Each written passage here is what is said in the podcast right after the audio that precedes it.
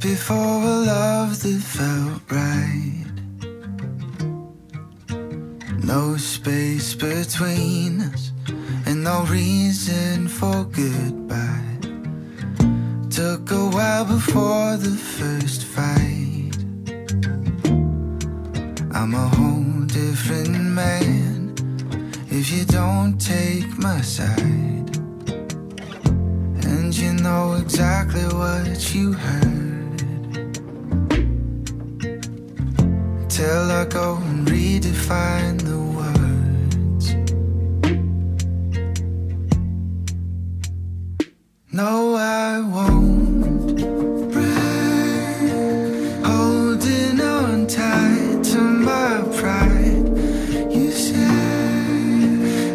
Doesn't seem right that we both feel alone, but we're drifting away and we wait for someone to move toward the pain. 是不是你的身边朋友也有许多在从事第一线的服务人员工作？他们是最能够了解市场的改变。这次我邀请了另一位朋友穿越穿越来聊聊更多他对市场的观察。我们会谈到包含最近的门市营收落差、台湾的文创事业、销售人员的趋势、薪资水平问题，以及他的工作经历分享等。马上准备开始第一线服务人员的续篇。我是 D 李，欢迎收听我的设计生活观察。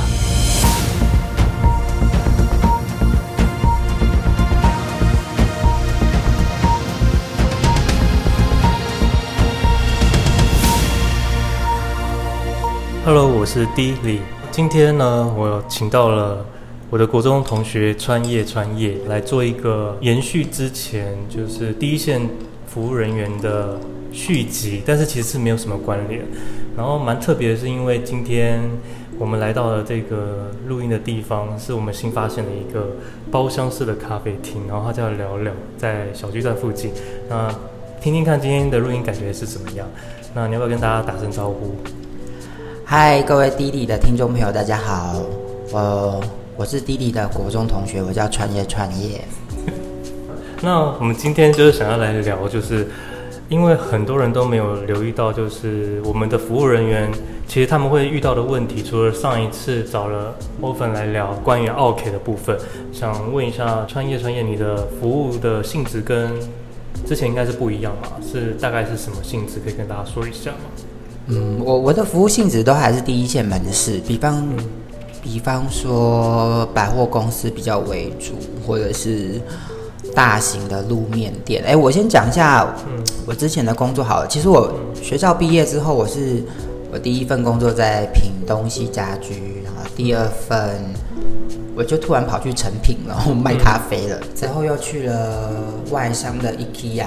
嗯，IKEA 之后才、嗯、才真的进去了我我想要去的那一家日系品牌。嗯、对，因为我觉得你蛮厉害的，你这些几乎都是大企业，应该已经算是台湾最大的这几家大企业，你几乎都待过了吧？哎，你不是有待过 Seven 吗？Seven 是高中打工的时候，那也算啊。而且我记得你好像也蛮久的。Seven 高中打工大概一年一年多。对，所以你其实各大企业你几乎都待过了。好。呃好像可以说是这样，可是那个时候台湾台湾服务业比较流行进去大品牌。我我指、嗯、我我指的是当下我们毕业的时候，嗯、就是一直有外来的品牌一直进来台湾。我们那个年代哦，不太流行年轻人创业，应、嗯、年轻人创业应该是后后面这一期。我们那个时候好像比较想说，要么回家帮忙，要么就进大公司。很年轻，OK？呃嗯。我相信当时大多数的人的想法就是要，不能说大部分，至少我当时是这样，就是我觉得就是进一个大大的体制，大概那时候的想法是这样。嗯，所以我那时候投履历的时候，其实都是看，呃，大间的公司，因为我那时候也觉得就是那个履历拿出来会比较好看吧。嗯，对，那时候确实啊，比较迂腐的想法是这样。所以现在现在是没有用，是不是？现在那个履历是比较没有用吗？哎，应该还是有用吧。我只能说，如果以薪水来讲的话，不一定有用。但是但是如果以面试机会来说的话，好像还比较有。可以办接到电话吧，应该也是会列入考虑啦。至少他会觉得这个人都是在一个大的体系里面工作的，对，嗯。那你觉得，就你这样子接触的，因为你的涉猎比较广泛嘛，嗯，那虽然说你是喜欢餐饮，但是你还是有接触到一些不是餐饮的。对，呃，应该这样说。当时我就是在学校，我从国呃，我从高中开始就是餐饮观光，然后一直到大学毕业都是餐饮观光，然后出社会的时候我就觉得餐饮观光我真的念太久了，嗯，就是从高中开始，然后到你大学毕业，全部都是在接触餐饮观光这一类，所以那时候很专业啊，所以学校毕业我就我觉得腻啦，当时至少我当时就觉得有点烦了，说真的，然后。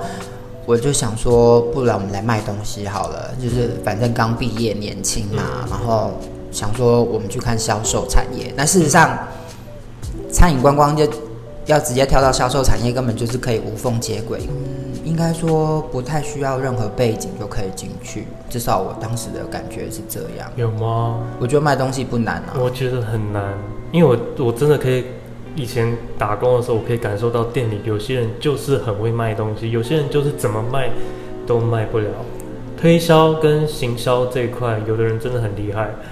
我觉得比较没有什么特别要专业的东西，嗯，因为专业是后面才会比较遇到的东西吧。嗯，所以反正我那时候就是餐饮观光，我觉得学很久很腻，嗯，然后我就想说，那我们去去做百货看看好了，反正。当时的环境氛围是有很多外来的品牌一直要进来台湾展店，嗯，然后至少那时候就觉得跟着大的体系成长起来是可以的，嗯，之后，然后万一之后怎么样，我们再回餐饮观光也是可以这样子，对。那所以你会建议，如果想要走服务业的人，会比较建议他是走嗯卖东西的门市还是餐饮业？我老实说，服务业如果到最后。不当主管，嗯，到后面其实没有什么用。对，我跟你讲，这个我就想跟你谈。你之前不是有一段就是我不想当主管，对，然后那时候你也非常非常的痛苦，所以我想要了解说这个是什么样的那个。既然你都已经做到人家可以升你当主管，但你又觉得这个压力太沉重。然后因为呃，我我我觉我觉得是个性的关系，当时。可能磨练不够多，或者是自己本身很爱钻牛角尖的关系，所以觉得很多事情要做到完美才可以放手。嗯，但事实上我知道，呃，我当时的个性会有点像这样，但现在还是有一点，只是已经比较放得开了，就觉得啊，好吧，那你做不好就算了这样子，然后我再接起来处理就好。我当时的年纪很需要被夸赞，说你很棒，这会给我的。这个在我工作的时候会带给我很大的成就感，或者是客人的赞扬啊，主管的赏识啊。所以，当他们赞扬越多、夸奖越多的时候，你在你无形中的压力也会大，因为人家会觉得说：“天哪，是穿越穿越，他一定可以呀，他怎么会不行呢？”的那种感觉。哦，我懂。对，然后无意间我就把自己逼到那个墙角。哦，没有，我一定要很。可以，我我速度一定要很快，我效率一定要很好，我客服一定要很强，但是薪水却没有加的非常多。对，然后我就把自己逼到了那个我什么都要很厉害的，然后变成我做每一件事情我都要很战战兢兢，嗯，然后无形中给自己太大的压力。等到当你当主管的时候，升你当主管的时候，其实你已经把自己逼到临界点了，嗯。然后你会觉得，如果再上去，自己会爆炸，嗯，所以就没有上去。那还不错，至少你有发现到自己的这个状况。如果时间再重来一次，老实说，我可能还是不会接。嗯，所以总之你不会后悔吗？不会后悔当时做的这些决定。嗯，因为现在想起来，再走一遭，我可能还是会选择一样的、一样的决定。嗯，但但是。如果可以早知道的话，嗯，至少会帮自己的情绪找一个出口，或者是，嗯，不要让自己事事都要做到很完美。嗯，我我觉得事事做到很完美，这跟你成长环境有一点关系。因为我成长环境不是，我成长环境其实还蛮好的，但是我不是一个从小一直常常被夸奖的人。然后反正是我下面的弟弟比较优秀，嗯，所以夸奖这件事情在我成长过程中其实是比较少的。真正开始觉得有一点点成就感，我好我好像有一点用处的时候，其实是在我高中打工的时候。嗯，对，那时候你突然觉得有人觉得你做的事情很很好哦之类的，嗯、就是我就哦，就是哦，他觉得我做的很不错。真的，我不知道你有这这这块心情。对，当时想法就这样嘛。嗯、然后你知道我们成绩不好，我们就是念那种缴了学费就可以念的高中。嗯，所以那时候高中那边的，所以。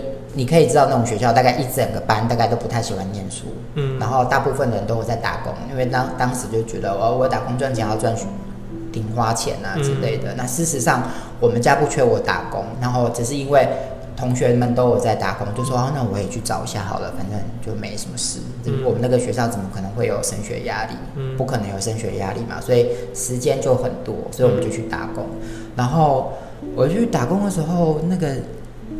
心情很奇妙，就是有一种你突然受到重视的感觉，被需要的感觉，对，被需要的感觉，没错，你突然受到重视，然后就、嗯、哦，哇哦，嗯、工作可以给我带来成就感，嗯，所以我就很喜欢去打工。我那时候看了班表，我就跟店长说，我想要多上点班，然后所以那时候一个礼拜我就可以上到四天，对，几乎都在工作，然后就很喜欢去上班，对，然后。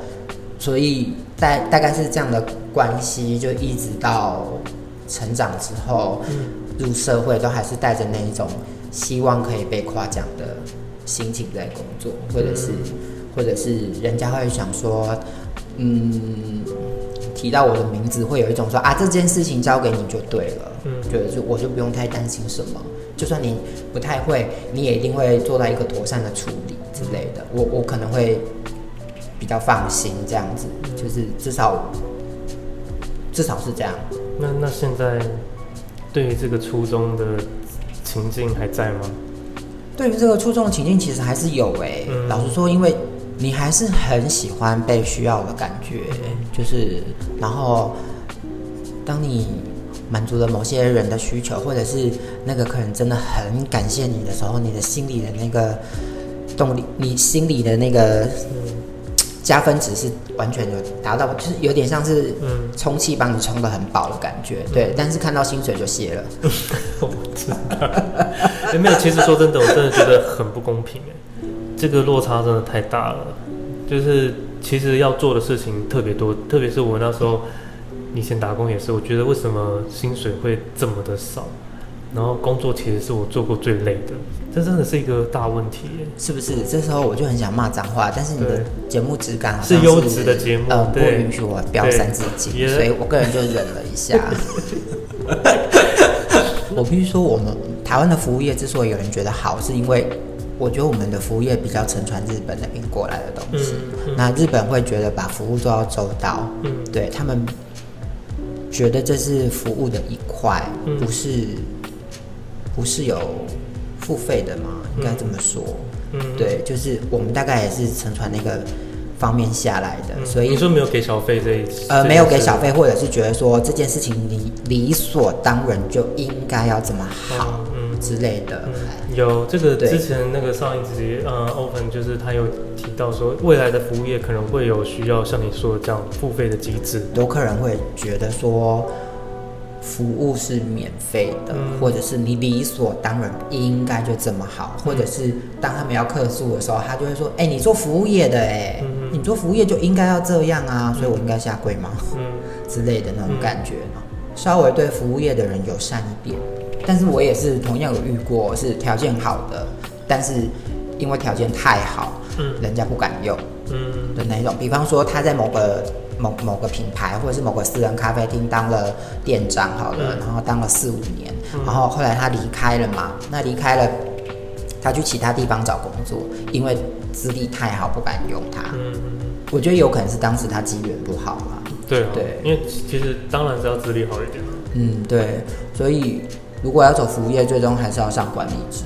我这几年才想开是，我那时候拒绝管理职之后，我后来的工作业务还是在做管理职的业务，嗯，只是我不用去背那个名字，嗯，对，就是等于等于那些事情我是做得来的，只是我就不是背那个名字而已，对。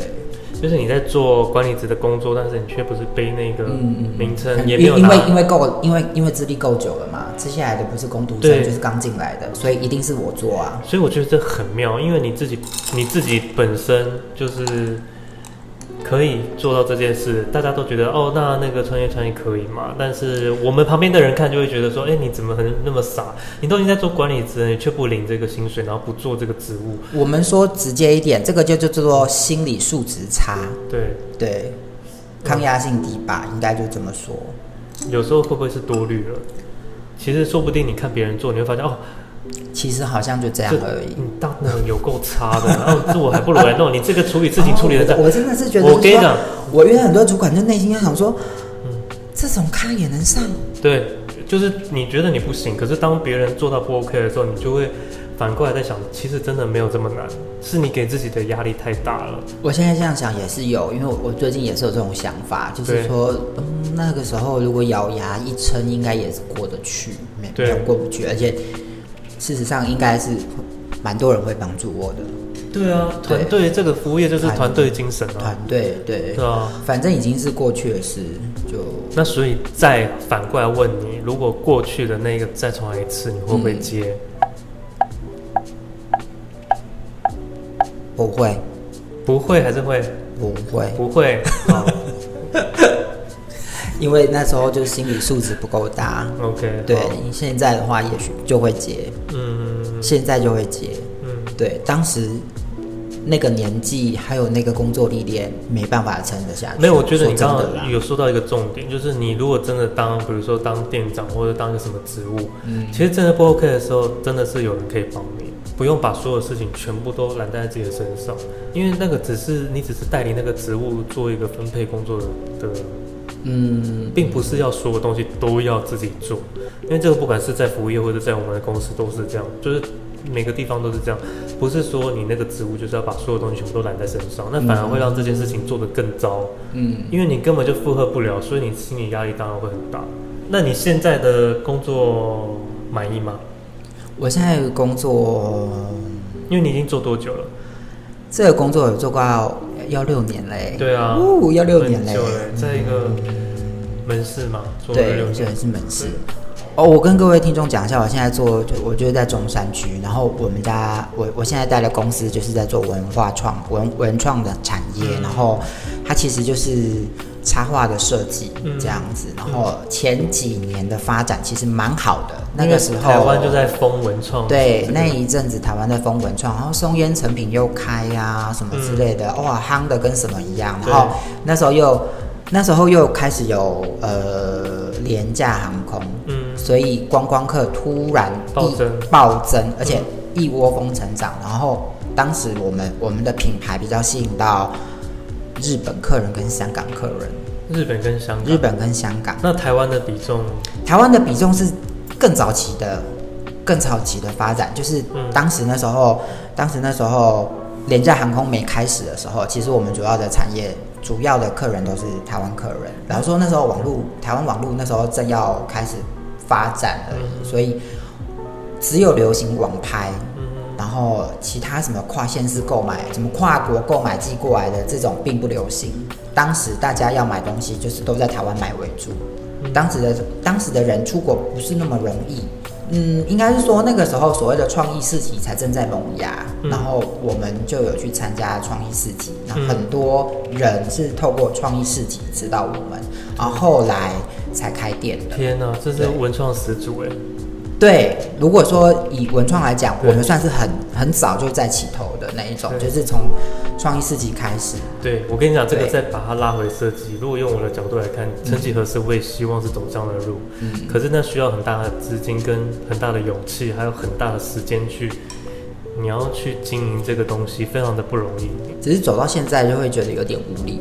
可是文创市集在台湾还是很夯啊。呃，还还是因为串起的品牌太多了，我大家喜欢新的。我这么跟你说，那个时候大家觉得新鲜感，所以大家会觉得文创啊好可爱哦，我就算穿不到我也要买这样子。当它发展到一个程度的时候，廉价航空就开始了，所以外来客开始多了，然后所有很多人就会开始。那个时候，其他的其他的东西也起来，比方说韩流、韩风的文化，然后他们去国外批衣服再回来卖，淘宝那些价钱就可以把我们打趴了。可是以前没有吗？以前不多，而且那些衣服并不好看。哦，对，我们的衣服是好看的。现在网络已经普遍流行了嘛，全球都有网络了，而且这样中国大陆的崛起，所以有很多国外的网站会直接做中文版的，虽然是简体字，但是我们是看得懂的。对，然后它可以寄来台湾，然后还跟你讲免运费，又有折扣，那你买不买？你不用飞出去啊。嗯，对啊。如果以日本来讲好了，我们很爱飞日本，可是现在日本有很多网站其实是可以寄来台湾的。对，老实说价格战真的差很多，因为我们现在一件 T 恤，假设我们现在是九百八好了，我们一直以来大概都是这个价钱，六百六到一一八零这样的价钱。可是网络上类似的插画风格，它可以卖你两百五，对不对？甚至还有更低的啊。如果它在出境的话，有可能说五件五百。嗯，对，这个真的没办法打。对，但是现在年轻人的思维是会觉得说，我就是穿流行而已，我没有要穿到下一季。嗯，你现在跟他讲说，这个我们质感很好，可以穿很久，不会久洗不会变形，他不一定是 care 这种东西，他只要求我现在要穿流行。文创其实不是大众化的口味，它还是比较偏小众的东西。我最近遇到的客人是，比方说一个大的。呃，帆布包好了，大的，然后其实它的价钱是九呃七百九。嗯，我我自己看到那价钱的时候，我觉得这个价钱是可以的。可是另外一个客人看到他的脸就是 啊，这么贵哦，七百九。那我内心就想说，嗯，那你大概觉得是多少好？会不会两三百？嗯，两三百要怎么活？嗯，对对，没办法，两三百要怎么活？没办法。而且那个那个帆布包上面的花纹。不是外面买现成的布来做的，是那个作者自己发想的布，然后他再去做那个布花，那个布的纹路出来，然后再做的。所以七百九已经算是他刚好可以 cover 成本而已吧。我在这样想，嗯，台湾这几年景气真的没有很好，他们觉得赚钱没有以前那么容易，有差啦。我觉得如果。当时的话，我们其实还蛮容易。没有没有没有没有，可是可是我必须说，台湾的文创的东西，说真的真的有点贵。我那时候之前不是去北欧旅游嘛，大家都说那边的东西就是天价高。那我去那边看他们的类似文创的那种那种设计商店，我跟你说，台湾的东西真的卖的跟他们几乎一样贵。就是一个小碟子，可能都可以卖到两千多块。台湾也是这样卖啊。对，但我也因为这样子，就是习惯了这个这个价格，所以我到北欧去的时候，我就觉得，哎，它这个这个盘子杯杯盘盘的价格我可以接受啊，因为台湾就是差不多这样子的一个一个价位。可是我必须说，很特别的是我，我我之前有到那个新加坡旅游，我就特别去找了很多他们文创相关的一些小街或者这些店，嗯。嗯嗯老实说，他们很多地方是没有真的做起来，嗯，就他们真正厉害推广的那些文创都没有做起来，甚至连红点博物馆都收掉了，就是我觉得有点可惜。然后台湾反观台湾，就会觉得说，哦，这个文创的市场在我们台湾还算是蓬勃哎。因为你看那个是老实说，老实说是哦，其实文创台湾做的还蛮强的。原来可以做起这个东西，还不是这么容易耶，是要一群人就是一直去关注，一直去消费，然后甚至要产生一个凝聚力，然后创作者要源源不绝，嗯，它才会蓬勃起来。所以又会觉得，嗯，好吧，那也是蛮厉害的。但是现在听到你这样讲，又发现哦，其实市场还是现实的，市场一定是现实的啊。要我们我们也有很很便宜的商品，但是便宜的商品不见得是。会让客人想买单的，因为便宜的商品到处都有。所以，如果你刚刚说，如果最大宗的是日本跟香港的话，对，那他们的消费力好吗？还是他们只是进来逛不消费？又以香港最强，真假？对，香港很强，香港是一来买就可以破万的，起跳至少是五六千，起跳哦，起跳就五六千，嗯，然后开心一点的话，可以可以一万多两万这样子。那那这样这一波疫情不就对你们的店？呃，在疫情之前，其实在香港反送中的时候就很明显了，应该要过来的香港人数没有，客人都没有过来，然后那时候至少差了一半，一半。对，你不要看我反送中就差一半了，天哪！然后我当时还期望反送中应该不会拖太久，会结束。谁、嗯、知道？谁知道反送中还没结束就加上疫情，所以更少。艺术跟政治还是不小心有一个挂钩。我我必须说，我不想承认，但是就是对，嗯嗯。当那批香港客人或者日本客人或外籍客人没有来的时候，他。就没有办法起得来，那不就是现在声音真的是很惨？声音现在真的蛮惨的。我老实说，现在已经是一就等于是一个新的低点了。天哪！所以除了航空旅游，其实一些文创类对，其实或是都都有被影响到，并不好经营哎，蛮蛮惨的。老实说，如果你又不知道要靠现在的网络去去去做行销的话，其实是很难起来的。那你未来下一步如果离开这边，你会想要怎么走？如果依照现在的社会脉络来看的话，其实是就是要比较接触网络电商这一块了。嗯，对。如果以赚钱来讲的话，是这样。嗯，就是要更更接触虚拟这一块，对不对？然后对于现在要入行的新鲜人，我就会说，不要抱持太大的梦想，先向前看。嗯，钱，金钱的钱。如果这个市场大家的想法都没有改变的话，其实大家就会一直恶性循环下去。因为如果你都不愿意，你就是永远的只想要抢便宜，嗯，这个思维不改。老实说，你就是要在买菜的概念来看这所有的高单价的东西，那你永远得到就是一个这样的服务。对，没有错。而且而且，我觉得我觉得那种所谓的便宜的样子，应该是说我们台湾从以前发展的情况，就是从制造商开始，所以我们常常会听到人家就说啊，你这。新本的不寡贼，你这成本就没多少啊？什么卖这个这么贵？但是事实上，就像一句讲的，大家会觉得设计是不用钱的，嗯、对，你就是没本啊，你了这些啊，你有为的喝啊，对啊，然后他们也会觉得服务业就是啊，你就是起来拿给我而已嘛，哪有什么？所以这要再往下追我们的教育，这好像 又扯到教育体制，也是蛮厉害的。我们今天的线真的很广，I'm sorry，各位听众朋友，我一直把我一直把弟弟的问题带到其他的线去 之类的。对，但是其实就是这样，没有错，就是你必须要从从小的教育让大家知道这些无形的东西，其实它也是有价的，不是就是你看到那样，好像大家都是。就是对这个价格的认知，应该要有一个教育，嗯、让大家知道，嗯、尤其是对设计这一块，那才会衍生到说你对这个艺术品或者是对这个设计的一些产品的看法，嗯、才不会导致所有的员工领到的薪水都是因为你的买价，就是因为你想要在买菜那种观念，导致他们薪资都一直无法成长。呃，因为上一次有找我分嘛，然后这次再找你聊，那你们两个的产业是不一样的，但是你们讲的某一块对于现在。市场上的一些想法是有点雷同的。如果以文创来讲的话，现在遇到的问题是，因为我们要标榜是台湾生产，嗯、那老实说，很多台湾台湾本来有一个。很好的生产线，比方说我们台湾可以从设计到打板到生产到制造到行销什么，全部都在台湾工作完成。嗯、可是其他国家可能不一定，比方说香港或新加坡，他们的制造生产要到其他地方去。嗯、对，那台湾是可以全部都在这个岛上面完成，但是这个岛现在开始有点瓦解。嗯、怎么说？因为很多厉害的厂商都过去对岸了，嗯、他们去大陆了，嗯、能够留下来的，一方面就是。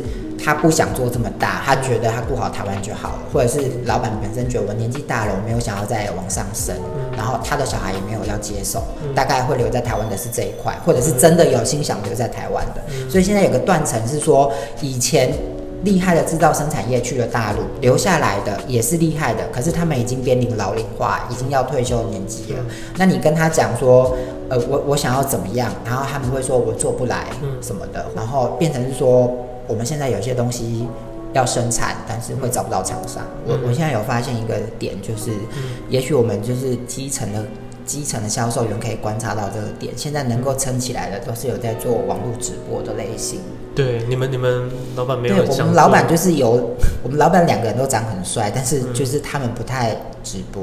哦，呃，也也也许是过不去那个坎。那可以叫店长。店长现在重缺。呃，我我其实有遇过有一些我们店里面有一些寄卖的作者，嗯、然后他他其实有我，他每次来的时候我都跟他聊一下，他说他也是有困难直播，嗯，就是他他没办法对着镜头什么的那一种，他就说他尤其过不了那一种，就是当你开开了 IG、开了 FB 的时候，然后他通常要等一段时间，对例如说等大家都上来了，我们才开始讲嘛。嗯、然后他说他过不去那一段，我就说过不去那一段的点在哪？他就说因为在等人的那一段，他觉得很干，他不知道干嘛。我就说就不用干嘛，就跟着一起等就好啦。嗯、对啊，随便讲一些有的没有，吃饭了没啊？我今天吃什么？这些就是这样啊。但他们就是呃过不去那个坎。就人不要出现啊，照着一个对啊，然后就是做一张比较漂亮的海报，啊、然后就直接投，就是说，请大家稍等五分钟。不不过我们都是在旁观者这样的、啊，如果真的要录自己开直播，可能我们也会，你要真的对着镜头很看看和谈，然后要推销你这个商品，尤其是如果大家都不买单的时候，你又要怎么去面对这个镜头？一开始其实就是、嗯、就是介绍我现在这一季是什么东西。嗯对，我觉得可以。然后我的东西怎么用？我的创作理念是什么？对对。然后他如果有喜欢，他再来门市逛，他再去我线上的商店去买，这样都可以。对，你们这个真的蛮适合，因为你们有一个理念要去介绍的，这种我觉得很适合用影片或者直播方式介绍。但是有一些就是自己自己类，就是自己工作室的那种那些作者，其实是有有些人就是有困难。但是直播对他们来说，会不会觉得把这个商品的质感？降低了，因为现在大部分的直播质感都是比较，因为它很直接嘛，所以都会比较粗糙。这个东西当然是要看你自己个人的 sense 啊。嗯，因为直播你很难用的很高级。嗯，你你其实我觉得看人呢、欸，我觉得我觉得看人，你就不小心就变成是电视台购物啊。不不会，我我觉得我觉得要做到高级是可以的，看你怎么做。没有，但我觉得你有讲到一个，就是现在的服务人员可能对，也许要跟上时代，所以他们必须要跟网络也有一些关联性，嗯、可能也要帮忙变成小编啊，所以薪水一定要再高一点，又要再做更多为了公司做的一些一些推广。或是任何的方式去宣传这一家店的东西，这都是需要经营的。那如果你对今天的内容有任何的意见，或者是想要分享的，都欢迎到我的 IG 下留言。那我们今天就谢谢穿越穿越，谢谢大家，拜拜，拜拜。